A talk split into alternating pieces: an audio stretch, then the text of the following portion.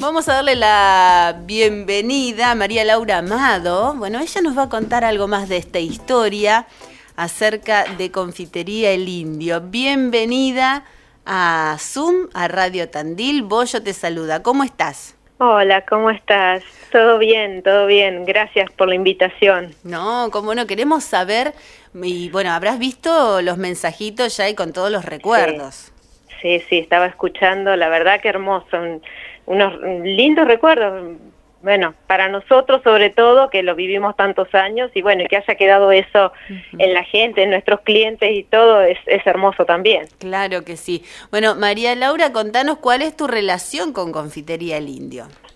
Eh, bueno, papá, eh, mi tía, bueno, eran los que habían quedado. Yo a mi abuelo no llegué a conocerlo, pero fue el abuelo el, el que llegó que venía, como vos contabas, bueno, ya de Buenos Aires, al, al, no poder seguir con su fábrica de guantes que él tenían allá, se vino a Tandil a ver si conseguía algo para hacer y fue cuando consiguió la confitería.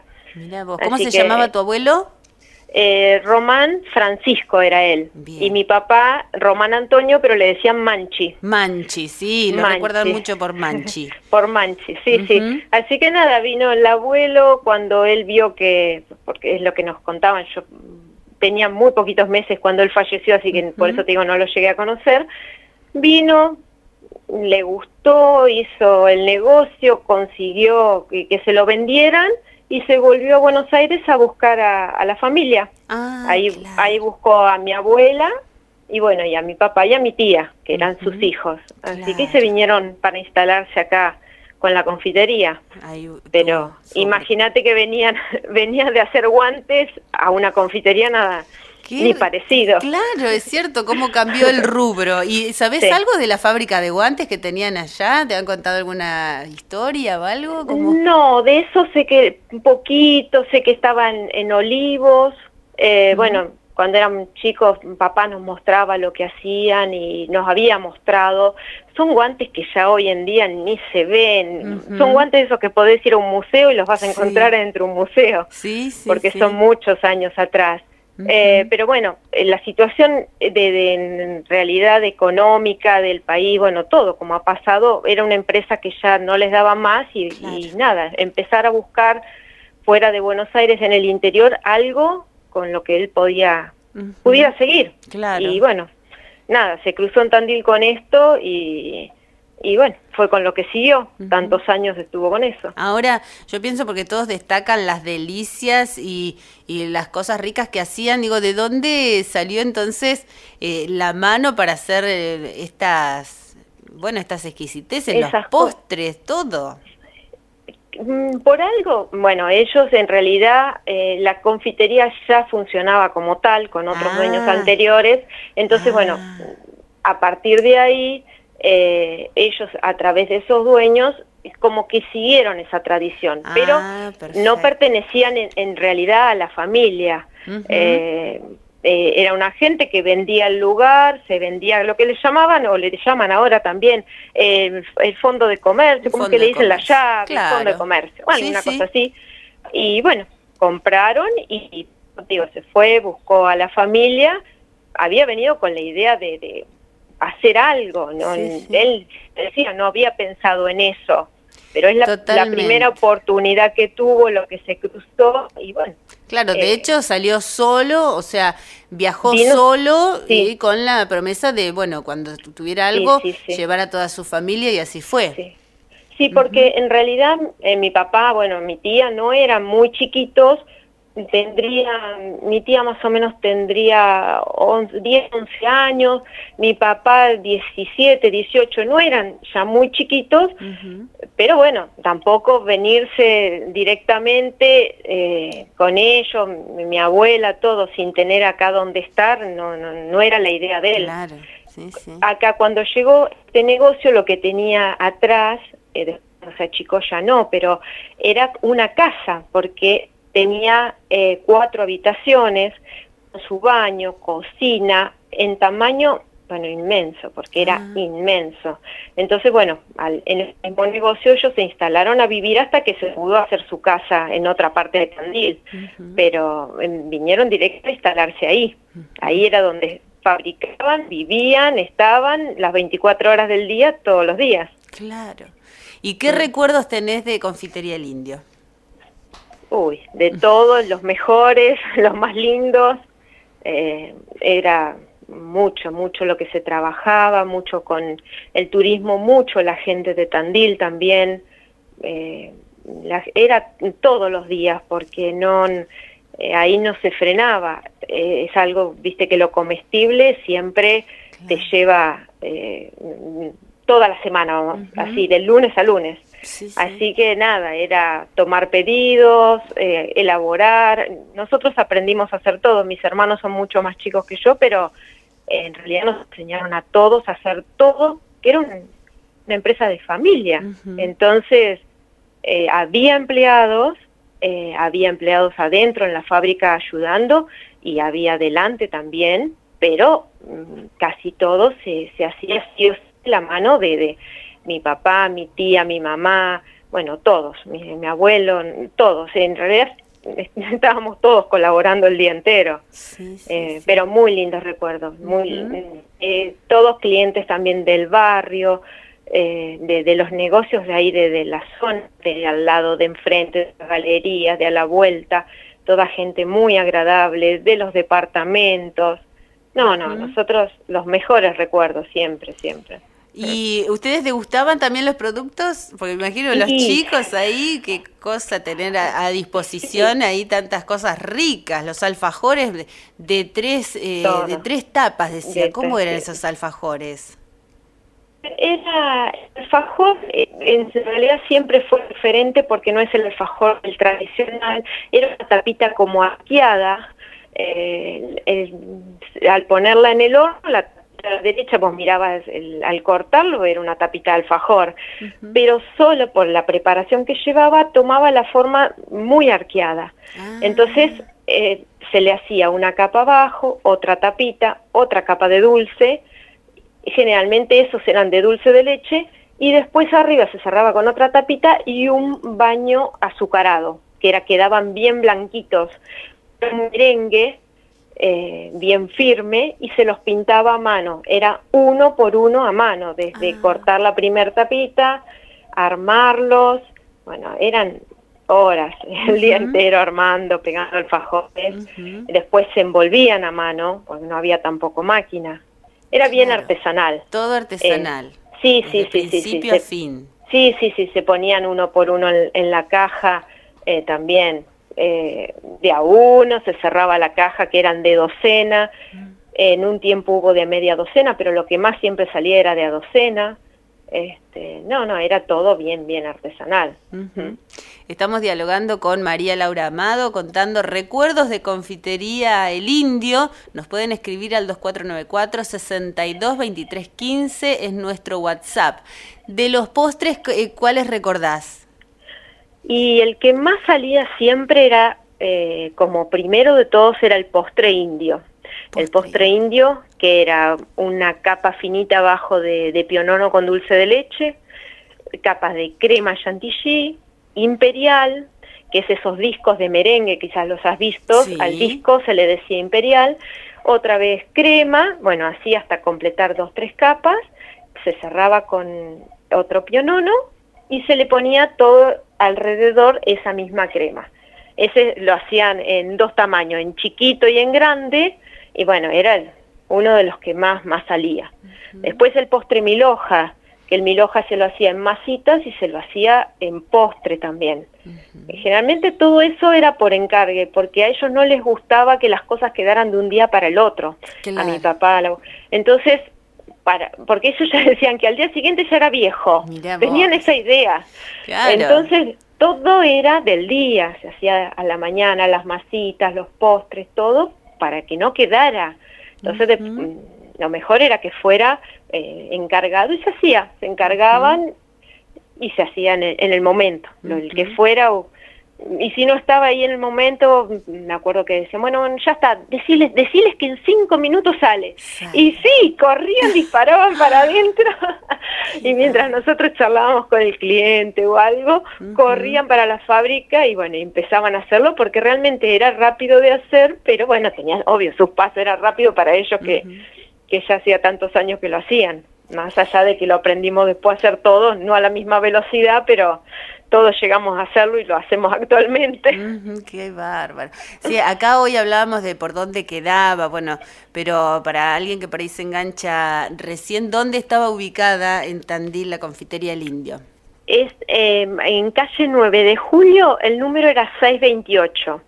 Eh, estuvo Musimundo en ese lugar, que cuando el local se achicó, que lo repartieron en, así, lo dividieron en tres partes, eh, bueno, quedó en uno de los lugares, quedó el negocio, pero en el original era todo ese frente grande que había eh, ahí. Eh, al lado estaba, mm, ¿cómo se dice esto? Una casa de ropa, Joana, capaz que vos te acordás, Joana Modas, bueno, estaba para ese lado. Enfrente estaba Robisco, capaz que también te acordás de Robisco. En la, enfrente, un cachito más adelante, la Minerva que eran todos de la zona y todos clientes del negocio también, de, ir. Bueno, la, mm, juguetería Ladino, ¿quién no se ah, acuerda? Nosotros que éramos chiquitos íbamos y veníamos, eh, ¿quién no se acuerda ahí a la entrada de la galería? Este, bueno, en esa cuadra estaba, era hermosa, la verdad, un lugar muy lindo tenía ubicado. Aquí enviaban un mensaje al 2494-622315, decían, me, me hicieron acordar de los alfajores de tres capas, mi madre tenía un negocio de antigüedades en la Galería 9 de Julio, cuando salía del colegio iba al negocio y de tanto en tanto había premio de la confitería del indio. El licuado de banana, qué rico, dicen por acá. Bueno, eh, los chicos también la salida de la escuela, esa debería ser una, una constante, ¿no? Sí, sí, sí, siempre era más la gente, eh, las familias, era muy de, de no en sí los chicos solos, sí la familia, sí, o gente mayor, eh, era muy de, de, de la familia, digamos. No, no veías, en la juventud, viste como ahora que hay confiterías o lugares que vos ves de todas las edades, eh, no, era más de, gente más grande, no, no sé por qué, no sé por qué. Sí, sí, sí, sí, era mucho más así familiar, pero nada, sí, muy lindos recuerdos. Y me imagino las cantidades, pues estás comentando de todo lo que hacían y, y que todo se hacía en el día, las cantidades de los ingredientes, ¿no? De, de azúcar, harina, ¿cómo era eso? Vivir sí, era... ver, ver todo eso. Sí, era todo, era todo por, bueno, las bolsas, obvio, bajaban, viste que viene la bolsa esas grandes que uno ve en las panaderías de, de 50 kilos, bueno, eran las bolsas esas, los tarros de dulce de leche, cuando yo era chiquitita eran tarro, el tarro lechero, ese que conoces como tarro, eh, de, dos manijas grandes que eran de acero grandotes, eso era lleno de dulce de leche, lo bajaban. Después con los años eh, bueno, no te puedo decir, bueno, te digo la marca de que se compraba, bueno, era Sancor, era todo ah, Sancor. Después con los años, eh, Sancor hacía ya lo que eran los tarros de 10 kilos de dulce leche, que son los potes que uno ve actualmente de cartón. Y bueno, em, después se seguía con eso, los panes de, de manteca eran de 2 kilos y medio todo era así, la, obvio, a mano no, esas cosas no se podían hacer. Eh, era una amasadora grande, una batidora muy grande, todo era en un tamaño grande. Más allá de que después sí, ya una vez que se hacía la, la masa, todo se empezaba pedacito por pedacito, porque había que amasar y cortar y cortar todo, cada masita era individual, no era que había un molde grande para todo, era un moldecito para darle la forma, si era un cañoncito, era el moldecito para ese cañoncito y bueno, si era una bomba de crema, era con la manga poner todas las bombitas en las bandejas, todo, todo era artesanal, todo era así. Eh, María Laura, ¿te acuerdas de alguna anécdota, algo que les haya pasado? Uy, sí, cosas pasaban de todas. eh, ¿no? sé, pasaba algo que me acuerdo, bueno, iban, como te decía, viste mucho turismo también, los, los choferes de, colectivos, bueno, en ese momento, olvídate que nada, era solo, venían, no había teléfono más que el fijo, sí. Eh, que bueno, ellos o lo contactaban por, por teléfono, que le avisaban, bueno, mire, Manchi, no sé, este fin de semana estamos yendo con un contingente de, de abuelitos, venimos no sé, de Córdoba, de Mendoza, cualquier lado, eh, queríamos avisarle si usted se va preparando, entonces bueno, uno ya sabía que había que preparar muchísimo Las cantidades, más. Las cantidades. Entonces llegaban, estacionaban los micros ahí por la cuadra, en la zona, y ese hacía que los abuelos empezaran a bajar eh, en fila. Entonces se ponían en fila, bueno, ¿qué va a llevar usted? Para el nietito que quería los alfajores, se llenaba, se hacía la cola, se llenaba entre todos, amontonado, atendiendo, corriendo. Bueno, era la oleada esa, capaz que eran media hora, 40 minutos y se iban. En un momento se, los contingentes, me acuerdo, y bueno, que yo en la foto esa que te pasé a la caramelera, si vos te fijas en la que publicaste, a la derecha de la foto hay unos frascos de vidrio, era una caramelera Sí. Debajo de esa caramelera iban unas bolsas que era para completar, eran caramelos eh, de dulce de leche, eh, almendras con chocolate, pastas ah, con chocolate, bueno, todas esas confituras ricas que estaban ahí. Y empezaron, ay, bueno, vos vendiste entonces las bolsitas que estaban abajo, vos, no, yo no, yo no, yo no, entre todos, yo no, yo no. Las bolsas que estaban abajo, que eran para reponer, se las habían llevado pero no las habían comprado. Ah, bueno, como atención de la casa. Mirá vos. Cuando papá después le habló a los choferes, porque los choferes iban y venían siempre, traían los contingentes siempre, este, cuando una vuelven a los pocos días con otro contingente, bueno, le comentan, papá le comenta, y no, no los abuelitos lo habían llevado como obsequio para sus nietos, digamos. y yo le... recuerdo. Eh, ¿Cómo recuerdo? El tema que se habían olvidado de pagarlo. Sí, un detalle, ¿viste? Era, pero bueno, nada, pasó. pero quedó, fue una de las tantas, sí, sí, siempre. Cosas de esas surgían un montón, o nada, venía para despachar y una vuelta me acuerdo que yo estaba al lado, bueno, y sí que va a llevar señora dos kilos de masa, bueno, la bandeja, imagínate, para dos kilos, una bandeja tamaño importante, eran un cálculo que por kilo entraban 60 masitas, o sea que eran unas 120 masitas, era bastante. Sí. Y la señora empezó, ay, dice, ¿quiere elegirlas o ponemos surtidas? No, no, prefiero elegir. Entonces empezó, ay, no, no, con crema no porque no me gusta. Bueno. Eh, ay, no, no, esas de ahí no, con membrillo no como. Y seguía, ah, no, no, no, porque esa tiene coco tampoco. Y mi papá iba con la bandeja para un lado y para ¿Cómo el otro. llenamos los dos kilos? claro, y en un momento se levanta así, porque él se tenía que agachar abajo el mostrador, se levanta por el mostrador y le dice, disculpe señora, dice, pero usted se va a comer los dos kilos? Porque era como que... Claro, no, le gustaba ninguno. Claro, no le gustaba a ella ninguna. Y ahí, bueno, la señora dijo, bueno, no importa, ponga surdidito. Ahora claro, estaba claro, ahí abajo. Y sí, porque era como que no, era medio raro que la señora tuviera que llevarlo solo de ella y, claro. Aparte, se suponía que dos kilos iba a compartir. Totalmente, ¿viste? llevabas masas y era un surtido. Si no llevas de un solo tipo, ¿viste? no tiene gracia. Tal cual, tal cual. Así que no, pero cantidad, uno se va acordando de veces cosas. Sí, siempre, cosas pasaban un montón, porque bueno, eran muchos días y ya te digo, todos los días eh, pasaba. Y María Laura, ¿y hay cosas que seguís haciendo de, de pastelería? ¿Hay que, que hacían, no sé, algún postre o algo? ¿Cuál sí, quedó? Sí, sí, sí. Generalmente eh, las recetas tenemos lo que es, bueno, la crema pastelera nunca nos gusta, es más, a ellos tampoco, a, papá, al abuelo no les gustaba, viste que vienen unos preparados de bolsita, no, no le gustaba. Siempre se hizo la pastelera, eh, la que haces con la leche que pones a hervir, con el huevo, la harina, el azúcar, la, la original. Así que bueno, eso quedó eh, para cuando llega fin de año, pan dulces, en las fiestas las roscas, el postre, en casa todo. Qué rico. Se sigue, sí, sí, seguimos, tratamos de, bueno, eh, mantener eso.